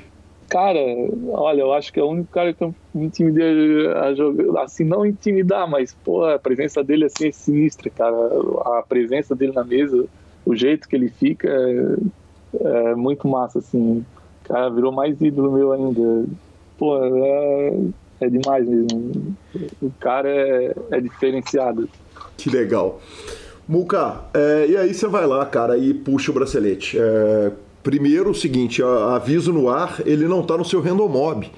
Então tem que mandar um e-mail lá pro Randomob e mandar os caras incluírem na sua lista o evento número 14 da WSOP 1500 Rossi, 207 mil dólares, 751 entradas. E você chega no heads up com um cara que é tri-vice-campeão. Quando eu entrevistei o Yuri, eu achei que era ele que tinha pego o tri-vice, mas não foi, foi você. É, na hora que você olhou um cara tri-vice-campeão, o que, que você falou? Falou, se ferrou, vai ser quatro vezes vice? ou, ou, ou, sente mal que falou, porra, vai que, vai que agora é a vez do malandro? Cara, é, eu fiquei impressionado quando ele falou, né? Porque eu não conhecia ele e, e ele ser três vezes segundo lugar, então demonstrou que ele conhecia bastante mesmo do jogo e que ia ser uma batalha muito difícil, porque ele, imagina ter sido três vezes vice, imagina a vontade que ele tava de ser campeão, então eu sabia que ia ter que estar bem mais preparado ainda. E eu descobri isso no finalzinho do, do primeiro dia do Heads Up, uhum. a gente começou a conversar, então eu fiquei bem, bem de cara, assim, de saber essa história, porque Sabia que ele era muito bom também, porque ele dominou a mesa final toda. Eu cheguei em terceiro, acho, na mesa final. Fiquei só assistindo praticamente, e ele dominou as ações. Então, eu fiquei prestando bastante atenção no jogo dele e, e, sabia do potencial dele e sabia que eu tinha que dar o meu melhor para ganhar dele. Né? E aí, de repente, você tá com o bracelete no braço, cara. É... Porra, quer dizer, você junta com um clube que tá o Ale Gomes, André Acari. Uh, o Yuri ganhou antes de você ou depois antes? Foi depois. Foi depois. Então você entrou uhum. com o Decano, Acari, uh, Ale Gomes e o Robert Lee. Aí você ganha o quinto bracelete do Brasil. É, Bruna tá com você lá em Las Vegas ou não? Não fui, eu fui com um amigo. Como é que foi a troca de mensagem ao longo do torneio? Quer dizer, nos break, na, na, na, nas paradas? Quer dizer, ela te pede para mandar ou só mexe no break? Como é que ela conta da adrenalina dela aqui no, no, no Brasil, aí em Penha? Nossa, ela. Ah, imagina, porque eu tava jogando heads up e ainda parou pro outro dia, então foi uma espera assim bem difícil, né? É. Acabar o heads up. E a minha ela, é, ela começou a acompanhar junto com a minha irmã, com a minha mãe, foi para casa da minha irmã. Então ela, a gente estava trocando mensagem direto e a, gente tinha esperança de, de cravar, né? E, e eu, eu, saí da, da penha para isso, para ir buscar meu bracelete que que eu sonho com ele há bastante tempo e sabia que eu tinha condições de ganhar, sim, faltava mais oportunidade para ir para lá mas sabia que eu tinha total condições de ganhar e sabia que um dia eu ia ganhar o bracelete, mas não esperava assim que fosse tão cedo, porque foi a acho que ter, a terceira vez que eu fui e a primeira que eu joguei mais a grade assim da WSOP, eu tinha jogado um ou dois eventos até hoje. Então eu sabia que se pegasse uma, uma reta melhor assim, eu, eu podia conquistar ele e, e, e ter elas para a minha família para torcer trocar mensagens na reta final assim foi bom demais. É, fiquei até preocupado com a minha mãe, que acho que ela estava muito nervosa, naquela angústia, né? De, de, notícia uma hora boa, outra hora ruim. Tadinha, mas... o dia tá indo buscar o vagabundo jogando sinuca é... de madrugada. outro dia tá. outro dia tá vendo o filho ser campeão mundial a mesma turma que criticava tá lá dando parabéns. É, é muito legal isso. Então, Sensacional, sensacional. E é o orgulho dela, quer dizer, tem a foto lá do bracelete na parede dela. E... Ah, é, vai pro. Foi pro oftalmologista, levou revista pro, pro oftalmo. Ah, Agora ela tem, tem bastante orgulho e, e pode falar para todo mundo que que o filho dela é campeão mundial, ainda lá ela se exibe toda por aí. Que delícia. Tem uma, uma, um negócio engraçado na sua entrevista de título também, que é o seguinte: você agradece o João da Imobiliária e o Sami que pagou a passagem. Uhum. Quer dizer, o malandro que é. ganha tudo no Brasil, que é, conta, e, e, aí você me conta mais, que o rádio também é patrocinador, e aliás, eu vou aproveitar para pedir no ar desculpa, porque o Lanza falou, cara, procura o rádio que ele tem história pra caramba. E eu acabei uhum. que juntei as histórias todas da Bruna e não, não, não, chamei o rádio, que aliás qualquer hora vai vir aqui pro PokerCast contar a história dele, que por si só é uma história que faz parte da construção do poker brasileiro e não, não, vai, não vai fugir de mim, não. Mas... É, o rádio, o rádio é uma lenda do, do poker nacional, né? Exatamente, tá louco. Um cara que tava lá na, na, na, nas primeiras pedras, nas primeiras pedras daquela, da, da, daquela construção, né? Sem dúvida nenhuma. Uhum. Me conta um pouco do João da Imobiliária e do Sami que ajudou a pagar a passagem. Quem são os caras? Como é que é? Como é que funciona? Até hoje, quer dizer, estamos é, é, jogando stakeado. É, uhum. Tem o staking live, tem o staking online. Como é que funciona isso tudo? É, então, o João apareceu, é um empresário aqui da cidade, no ramo imobiliário, e quando sempre que eu ganhava alguma coisa, saía alguma notícia no Face, repercutia um pouco aqui na cidade. Então ele me encontrou um dia, falou que precisava falar comigo, e ele patrocina um, uma equipe de mountain bike aqui na cidade. Uhum. E ele fala que ele prefere patrocinar o esporte do que ficar colocando placa e tal. Então ele veio falar comigo, oferecer um patrocínio para me ajudar né, nas viagens, nas minhas despesas, para ir representar a marca dele no, nos eventos. Patrocínio, então, patrocínio, não é staking, quer dizer, é, é usar é a marca e ele te, ele é, te ajudar. Pagar uma, um salário por mês e uma quantia por mês e eu representar a marca dele. Então, pô, pô que legal. isso aí foi muito bom, um patrocínio off poker, né? Uhum. Então, uma empresa que está quebrando preconceito da sociedade, questão do jogo, que pode ser um, uma competição saudável e, e, interagir uma cidade toda por um troféu que, de campeão que mobilizou a cidade toda. Então, ele, ele, ele via potencial em mim e a gente fechou a parceria e, pô, só agradecer a ele por todo esse esse carinho que ele tem comigo e, e que a nossa parceria dure bastante tempo e, e que outros jogadores também fechem essas parcerias que ajudam bastante no, no longo prazo, né? E o Sami, pô, foi um amigo que eu fiz nos Mixed Games do, do. E no Poker Stars também a gente se esbarrava, é um senhor de, acho que tem 70 anos. E ele é apaixonado pelo Horse, pelo Omar Harlow. Porra, você e... falando, eu lembrei que é o Sami. claro. Porra, Hillary Sami. Uhum. Olha, é o meu professor de craps também em Vegas. Ah, é? é a gente foi pra, então ele a gente jogava junto online e ele sempre a gente sempre discutia assim sobre o torneio que eu estava jogando, ele sempre me acompanha também no, no PS. E daí ele surgiu o convite dele, ah, quero ir para Vegas, mas quero ir contigo. Então eu falei, não, vamos tal, mas eu tava meio apertado de grana. Daí ele, não, não, não esquenta, já tô vendo tudo aqui para nós tal. E, e tá, daí ele falou, só me confirma se tu vai. Daí eu falei, ah, só vou ver umas coisas aqui. Daí eu, daí eu tava meio em dúvida. Mesmo assim eu falei, não, eu vou, eu vou, eu vou contigo e pode fechar lá os hotéis que ele tinha. Ele tem um. que ele é gamble lá, né? ele joga o Craps, então ele tem desconto lá nos hotéis. Sim. Então, ele falou, ah, vai, fica comigo e tal, a gente racha hospedagem, eu já compro a tua passagem e a gente vai. Daí ele foi lá, comprou minha passagem e falou, ah, depois tu me paga. Falei, não, tá, não, tá bom, antes de nós viajar eu pago tudo. Ou, ou não, acho que eu levei em dólar para ele lá, o dinheiro da passagem, para ele usar os dólares lá. Então foi um cara que me incentivou muito para ir, porque ele sabia do meu potencial também e, e a gente tinha um, uma amizade muito legal assim.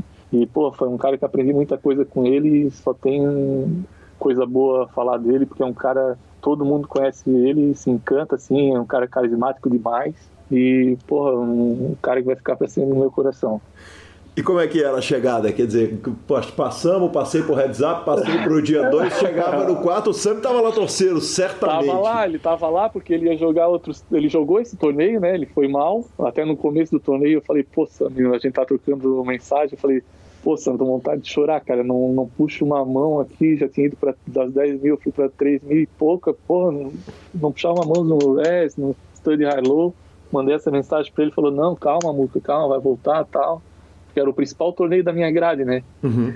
Então, e daí no. Ah, daí ele caiu, eu passei e tal. Daí eu chegava no quarto, ah, passei, Sam e tal. Aí foi afunilando, e aí ele sempre dando força, e chegou no último dia, eu falei, ó, Sam, vamos lá, né, ver o heads up, quando chegou no heads up falou: não, não, não fui até agora, então não vou mais. É, é mesmo? Isso, aí eu vi jogador. Eu pô, não, tu não vai cravar, então eu vou ficar aqui. Eu espero. Aí, pô, ele ficou lá e ainda bem que ele não foi lá e deu tudo certo. Aí eu vi e... jogador. Aí, evidentemente, aí saiu pra beber todas, né, com ele, é, porque claro. Tu não, tu não viu ele jogando craps ainda. Cara, ele é uma figuraça. figuraça pô, a companhia dele, pra mim, me fez bem demais lá. Foram, 40, foram 32 dias, eu acho, com ele. Uhum. E, pô, várias histórias e, e uma parceria show de bola. Que legal, eu não tinha associado o nome à pessoa, agora você falou, eu lembrei que meus dias um todo que eu, que eu, que eu peguei de Hate Game, todos foram sim. com ele sempre. Inclusive, sim, é... alta malandragem de jogo, hein? Sim, sim, sim, sim. Ele é um fenômeno. Sensacional, Muca. E a festa na cidade, repercussão, mídia, jornal, prefeitura, o que, que teve? Teve um barulho louco é, na cidade? Como é que foi? Teve homenagem na, na Câmara de Vereadores. É, eles queriam que eu desfilasse um carro de bombeiro aqui, mas eu, eu sou muito envergonhado, assim. Eu já cortei, tá louco. Mas tinha uma. Tinha, tava rolando a festa do Divino Espírito Santo aqui da, da minha cidade, que é a mais tradicional, tem mais de 150 anos de história. E segunda-feira é feriado no município e, e tem um almoço para a população toda assim, então repercutiu muito nessa festa. A Bruna estava tava me falando que, que todo mundo ia falar com ela e todo, muita gente me mandou mensagem no Insta, no Face. E quando eu cheguei também, ia no mercado, a galera me parabenizando e os meus amigos. Então, pô, foi muito legal essa repercussão que teve na cidade. E, pô, só agradecer a torcida de todos aqui da, da minha região. Legal demais. É, me conta um negócio. Quando você foi pro PSPC com o, o, com o Platinum Pass, você falou que se cravasse o PSPC, você ia pegar todo mundo do boteco que joga pôquer aí com você e ia levar para jogar lá o BSOP em São Paulo. a cravada do, da WSOP, evidentemente, ela é bem menor do que a do PSPC, até pelos tamanhos do Bahia e pelo tamanho do field. Mas deu para pagar uma serva pra turma? Pô, PSPC pagava 5 milhões de dólares primeiro, né? Então, Exatamente, pelo amor de Deus. Eu ia pegar um ônibus, ia botar a galera tudo, nós ia jogar um poker massa em São Paulo. Ainda ia levar o todo mundo pra cobrir. Dar oportunidade pra, pra ele jogar um torneio bem organizado assim. Ia ser tesão demais, né? Então era, eu ia levar mesmo, ia, ia aproveitar, ia pagar uma cerveja para eles. E aqui, pô, fiz uma, fiz uma churrascada aqui pra galera. a galera do Bar do Amaro. Foi só alegria, né? Sensacional. Muca, e aí, cara, é, por fim o bônus da entrevista, né? Eu te chamei para entrevistar, você deu uma fugidinha de mim, até o Lance encontrar a Bruna e te laçar lá no, no, Rio de Janeiro. Só que nesse meio tempo, entre o convite, é, a gente costuma brincar que a gente cita o nome dos jogadores e os jogadores puxam é, grandes títulos, grandes prêmios, grandes troféus. E, e há uns dois ou três programas atrás eu falei, ó, e quem conhece o Muca avisa ele que ele está convidado para o PokerCast, que ele sumiu não responde minha mensagem. imediatamente depois, falei isso, tá no ar, inclusive, pode buscar. E aí, imediatamente disso, a, a escrita não muda, a gente fala que ser citado no PokerCast regula a conta, o senhor vai lá, campeão mundial de poker online, um feito feito por muito pouca gente, né? É, é, muito poucos brasileiros. O Decano eu sei que fez. O Akari tem um W Cup também, se não me engano, de Badug. Mas, mas cara, é, é, é, é, a união dos dois mundos, né? Quer dizer, o poker é dividido, hoje nem tanto, mas a vida inteira foi dividida entre poker ao vivo e poker online. E aí você consegue juntar campeão do poker ao vivo, campeão do poker online. O quanto que significa isso para você, para sua carreira, quer dizer, para sua história? Ah, isso é muito importante porque foi ainda no mesmo ano, né? Uhum. Não, não, sei se eles ganharam, acho que foi, não foi no mesmo ano. É, eu acho que ainda foi.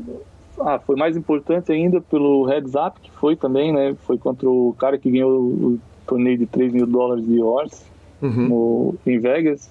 É, foi, esse torneio foi depois do main event. O cara tem é, nove torneio... vitórias no W Cup também, né? É, o, o Denis Strebikov, eu acho que é o nome dele. Uhum. É o Adrenaline do Poker Stars.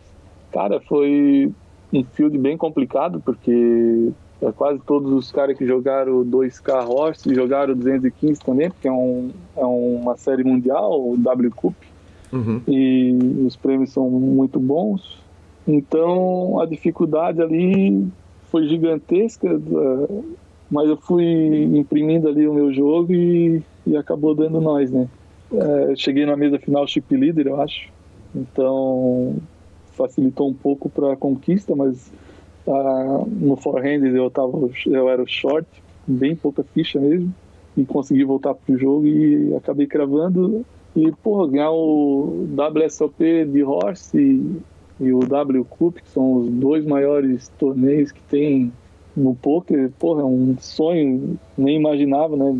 Pegasse começo do ano ali, ah, tu vai ganhar o bracelete e o W Cup, porra, todo mundo ia dar risada da minha cara, mas com foco e, e persistência ali e, e, não, não desanimando quando o baralho não, não tá ajudando para poder voltar pro jogo e, e tentar dar o melhor para cravar e deu certo, né? Ah, o bracelete da WSOP tira pressão na mesa final do W Cup? Ah, cara, eu pressão assim não, não, não, não senti porque eu tô bem calejado assim de reta final de, de online, de live, já fiz bastante. Todas as séries, assim, que tem desde que comecei a jogar, eu acho que eu não, não, não sei se eu perdi alguma, acho que eu nunca perdi nenhuma série. de, de participar, né? Então, pressão não tinha, mas queria demais ganhar para ter os dois títulos, né?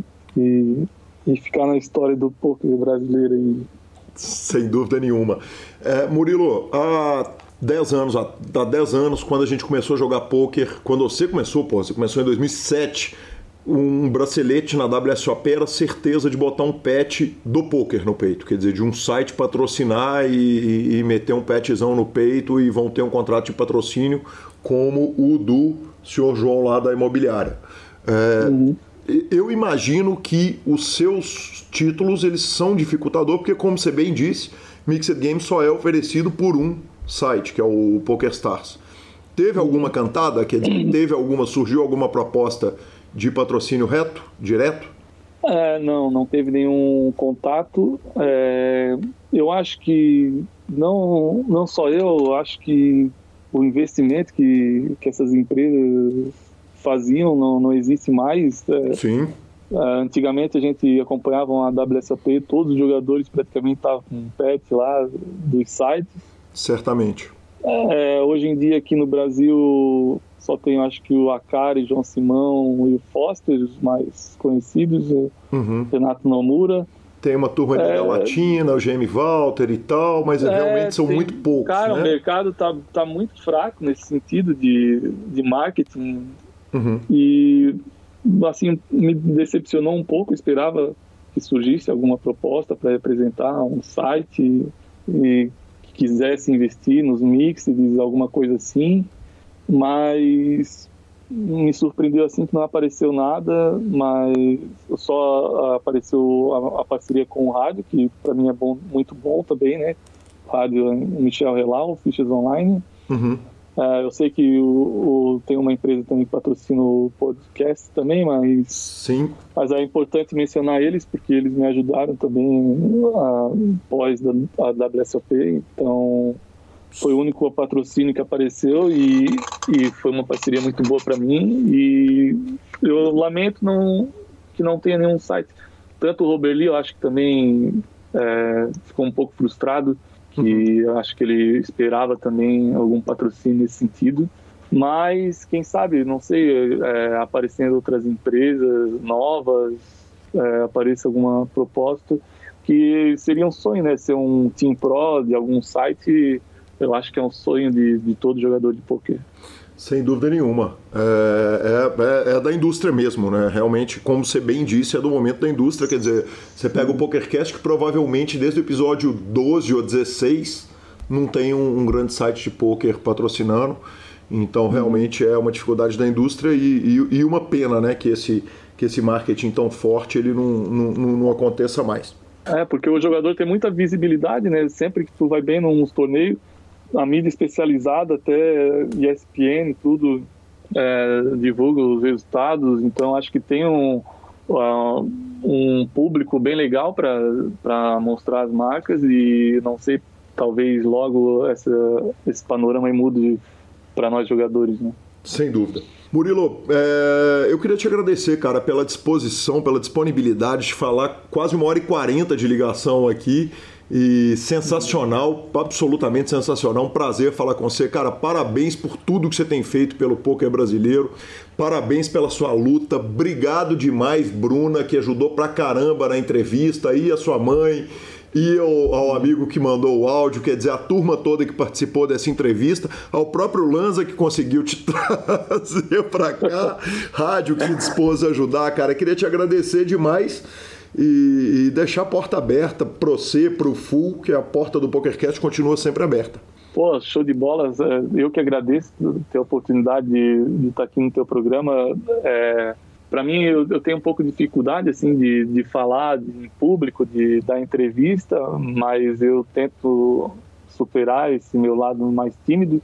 É, eu sempre fui assim, de, de não, não apresentar trabalho em escola, em faculdade, assim, de querer fugir mas até peço desculpa pela demora de, de, estar prestigiando vocês aqui, mas sempre que vocês precisar também, eu vou estar junto aí de vocês e E é isso aí, que o poker e os mixes cresçam cada vez mais para nós aí. Certamente, você me permita falar uma coisa. A primeira coisa é que a história é, grande, é grandiosa demais para a gente não contar, então ela tinha que ser contada de qualquer jeito. Então eu que peço desculpa pela insistência. A segunda parte é que Ainda bem que demorou, porque se não demora, você vem sem o título mundial. então, é verdade. Sem o segundo título mundial. E a terceira coisa é o seguinte: quem quiser chegar lá no bar do Amaro em Penha pra te ver julgar, que dia eu vou pra julgar contra você e que dia que é o jogo lá? Porra, hoje vai rolar, hoje é noite. Hoje é? Vai rolar uma. Terça, terça-feira. É, é. é terça-feirino, terça-feirino. Mas sempre tem um joguinho lá. É só chegar lá na praia do Trapiche e, e dar um alô lá que, que, a galera tá lá jogando. Sensacional, Murilo. Cara, obrigado pelo carinho, obrigado pela disposição e parabéns que venham outros muitos títulos e que a gente se enfrente aí para essas mesas de Mixed Games, que você sabe que a turma do PokerCast, em especial, é, é inspiradíssima pelo jogo, adora o jogo e, e é uma honra te ter aqui.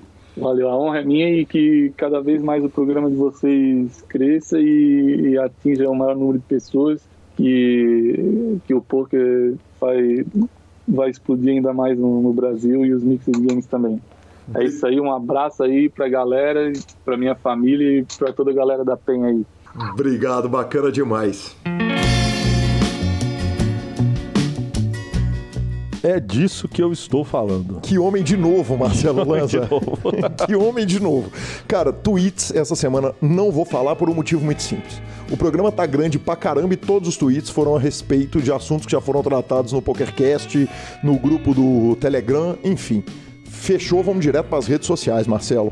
Vamos direto para as redes sociais, mandando um abraço para o meu querido o Ellison Costa, rapaz. O Ellison Costa, eu, eu, eu todo mundo sabe que eu tenho alguns clubes no, no, no PP Poker e, eu, e na hora que eu vejo ele é meu agente. E ele fala, porra, você é o Lanza. Eu falei, oh, eu sou o Lanza. Ele, porra, que prazer do caralho e tal.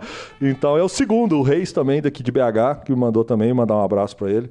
É muito legal quando a gente encontra tipo, com, a, com a galera que reconhece a gente. É, é muito é uma satisfação enorme. Assim, o problema, velho, é que ele, o cara só te reconhece na hora que você manda um áudio. Então você tá com ele por texto. Não tem fala, oi. reconhecer, não, cara.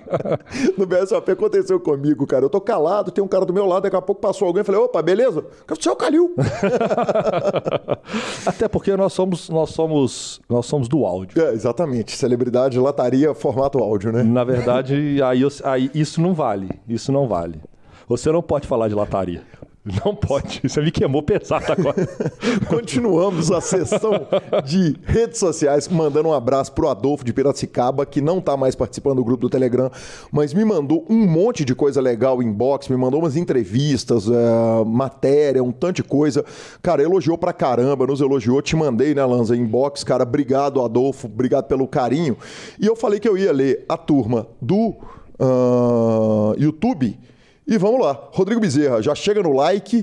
Uh, Juliano falou boas risadas com essa entrevista, tudo, primeira parte do Muca. Danilo Gervásio falou que estava muito bom. Rodolfo Dalmo falou que humildade fera demais. E o Matheus Emílio falou o seguinte: Calil e Lanza, gostaria que vocês discutissem sobre a prática de rabbit hunting. E já deixo a sugestão para vocês entrevistarem dois grandes jogadores: o Alex SC e o FKAXM. Vamos explicar para o ouvinte. Rabbit hunting é olhar as cartas que iam bater no turn e ou no river quando a ação acaba no flop. Chama sofrimento isso. É, é muito comum no cash game da minha casa, da minha família, por exemplo. É, em clube às vezes é, acontece. Em clube às vezes acontece, dependendo do cash game. Em torneio é sempre proibido. Proibido, porque atrasa por motivos óbvios. Exatamente. E Lanzinha, o que, que você acha da prática? Eu, eu acho que ela é terrível. Ela cria dependência. dependência. dependência. E aí fica naquela assim.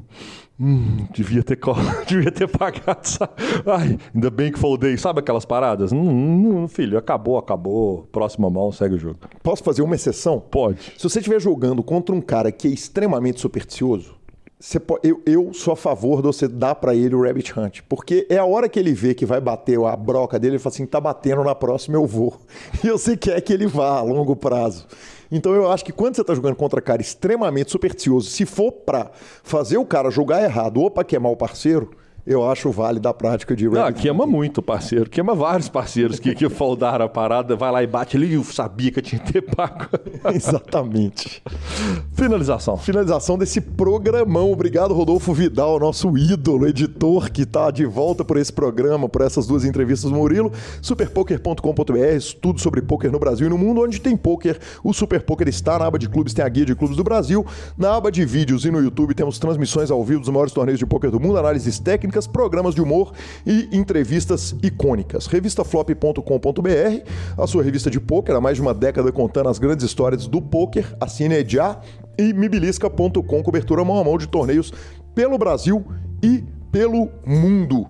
Dica cultural Marcelo Lanza. Dica cultural da semana é, é um livro do Neil Gaiman que virou uma puta série Amazon Prime.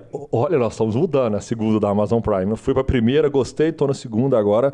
American Gods. Indico para a galera que gosta, que é sempre no meu caminho, senhor, é sempre na minha linha de raciocínio.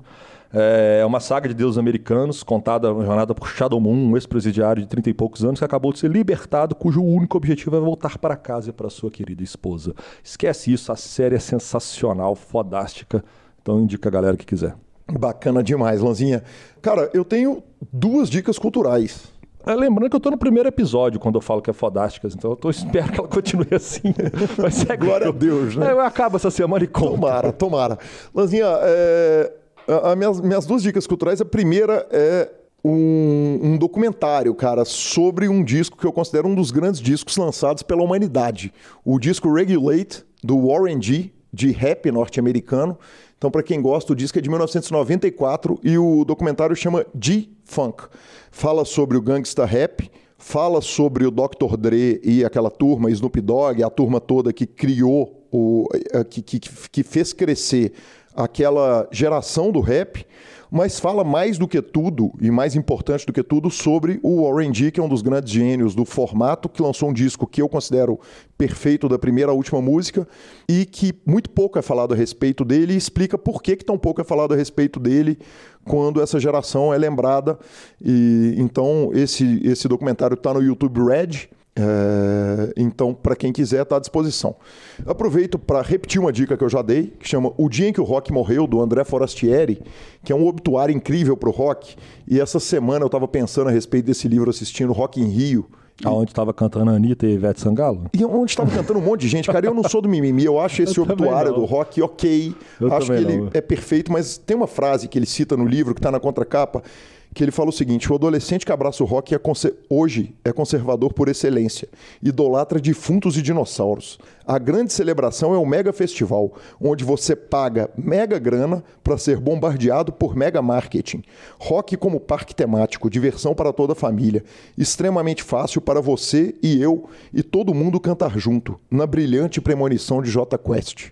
Eu acho que nada mais apropriado para esse momento do que esse livro fantástico desse crítico genial, que é o André Forastieri, que junto com o Ricardo Alexandre é, inspiraram a geração inteira que gostou e gosta até hoje de rock.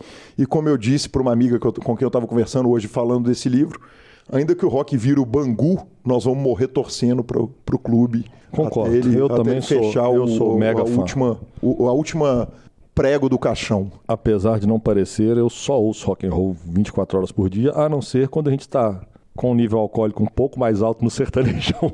e abraça o sertanejão. e aí a gente canta e vai ser feliz e tal. Exatamente. Aqui, última notícia. Pode dar um, uma última, uma última, uma última. O programa quase não tá longo, né, Lance? São 15h57 agora. Às 15h41, no grupo do, do, do, grupão do Telegram, o Bruno Galão falou o seguinte: Gui Calil e Marcelo Lanza, não sei se responderam sobre a moeda russa que comentaram no último PokerCast, que a gente falou sobre isso. que a gente não sabia qual era a moeda Exatamente. que opera na Rússia. Exatamente. É o rublo e ele vale 0 0,015 centes de dólar. Então, um dólar são 64,95 rublos e para efeito salário mínimo, o salário mínimo é 510 dólares, mas o custo de vida é bem barato. A cerveja custa um dólar e meio o litro, senhor. Ou seja, sobra muito para dar Bahia no torneio. Obrigado, Bruno Galão. Aliás, muito tempo que a gente não cita ele, né, velho? Citado com fonte, inclusive. Que, que homem. homem. Que homem. Bora, abraço. Instagram, então, arroba, Instagram. Instagram, arroba Gui Calil, arroba Lanzamaia, Twitters, arroba Gui Calil, arroba Lanzamaia, nos indique, nos dê cinco estrelas, troque suas fichas sempre pelo Fichasnet, a edição Vini Oliver tá lá cobrindo o BSOP pro você, então quem tá editando é ninguém menos que ele, Rodolfo Vidal. Obrigado, Alan, que ajudou pra caramba nessa edição. Desculpa o tamanho do programa, mas pra turma que gosta de programa longo, vai nadar de braçada, Lanzinha. Exatamente, senhores. Um abraço e até a próxima semana. Valeu.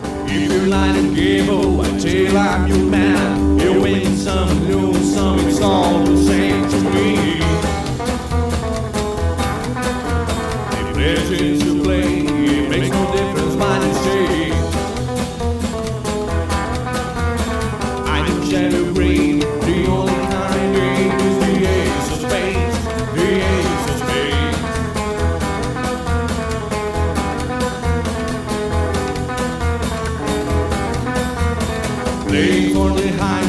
dicing with the devil, a gun with a flow, it's all a game to me. Seven or eleven, snake eyes watching you. Double up or queen, double sticks of spring, the ace of